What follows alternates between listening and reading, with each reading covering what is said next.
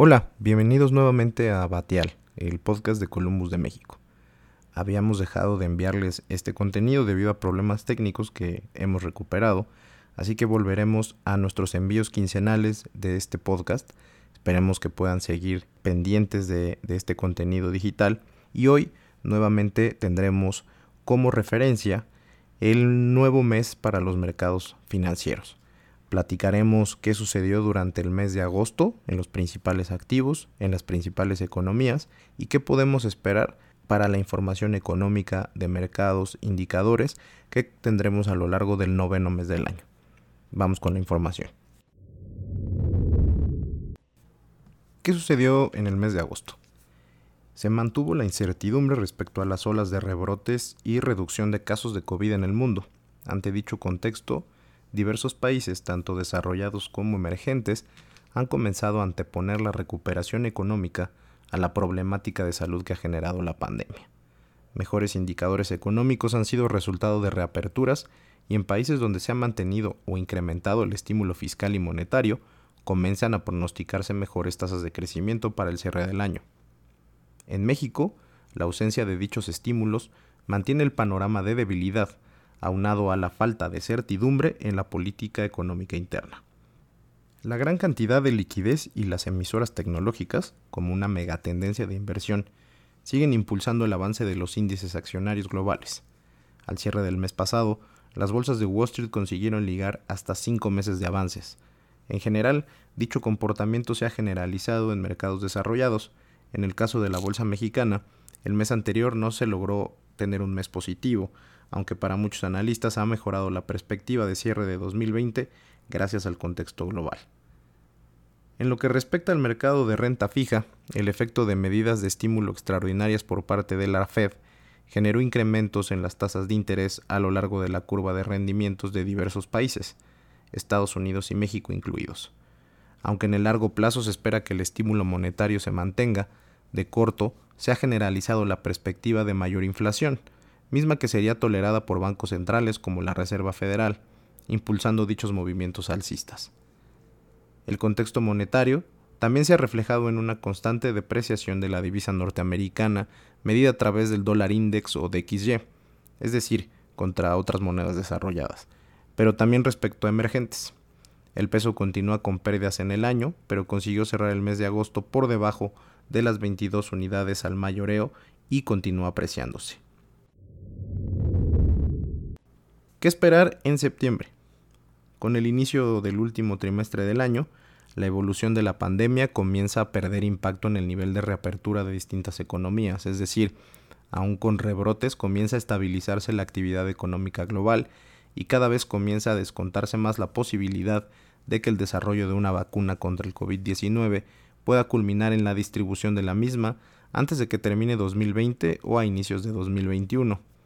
De igual forma, con una mejor estimación sobre el control del coronavirus, en últimas fechas se han cerrado las encuestas sobre los resultados de la elección presidencial de Estados Unidos en el mes de noviembre, particularmente por los positivos efectos que ello tendría en la economía y por el estímulo que ha implementado su administración para la investigación de varias farmacéuticas para desarrollar la vacuna contra la enfermedad.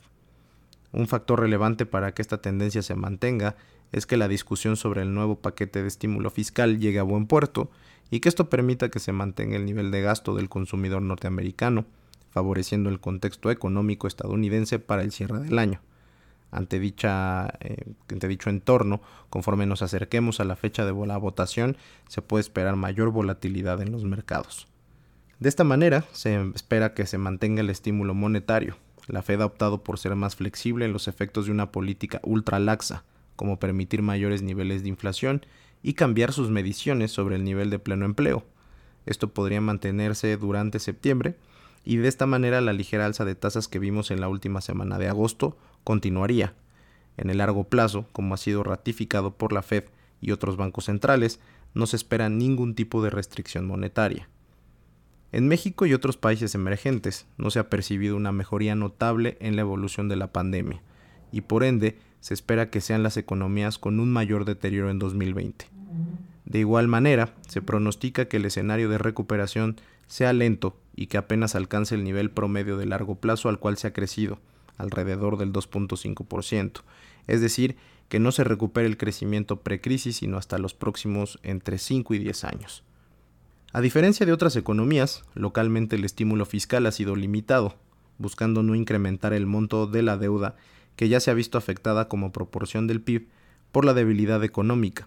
Sin embargo, eso no ha logrado frenar el deterioro de las finanzas públicas. Cabe recordar que dicho indicador es un punto clave para posibles revisiones o incluso recortes en la calificación crediticia del país en el futuro. En este sentido, el pasado 8 de septiembre se presentó el presupuesto para 2021, el cual en una primera lectura luce demasiado optimista al basarse en un crecimiento cercano al 5% el próximo año, lo que estaría sobreestimando el nivel de ingresos para el periodo. Por otro lado, en lo que respecta a política monetaria, después de que Banjico dejó la tasa de referencia en 4.5% y con un mayor nivel tanto de la inflación como del nivel de precios estimado para el mediano y largo plazo, parece observarse un menor espacio para que el Banco Central continúe con su ciclo bajista. Al momento, las más recientes encuestas todavía estiman que se observe un descenso de hasta 50 básicos en el nivel de la tasa de fondeo. Por último, será relevante la lectura negativa que ha tenido hasta el momento la dependencia de las empresas productivas del Estado, Pemex y CFE, a recursos públicos. Como se comentó anteriormente, el presupuesto pudiera sorprender negativamente durante lo que resta de este año y durante 2021, y el compromiso de recursos limitados a mantener las obras de infraestructura y actividades de estas empresas pudieran apoyar a una visión negativa de las calificadoras, cuya revisión de la nota de México pudiera obtenerse en los próximos 12 meses y pudiera poner en riesgo el grado de inversión de la deuda en el país. Bueno, pues con esto terminamos la revisión del resumen de lo que fue el mes de, el mes de agosto, lo que podemos esperar en septiembre y les recordamos que este tipo de información la podrá obtener siempre en las primeras semanas de cada mes. Por favor, esté pendiente de lo que van a ser los siguientes envíos de este podcast, que como le comentaba al principio, se normalizarán como lo estábamos haciendo anteriormente. Agradezco mucho su atención y no olviden registrarse al envío de nuestro boletín diario de apertura y cierre de mercados a contacto arroba columbus.mx. Hasta luego.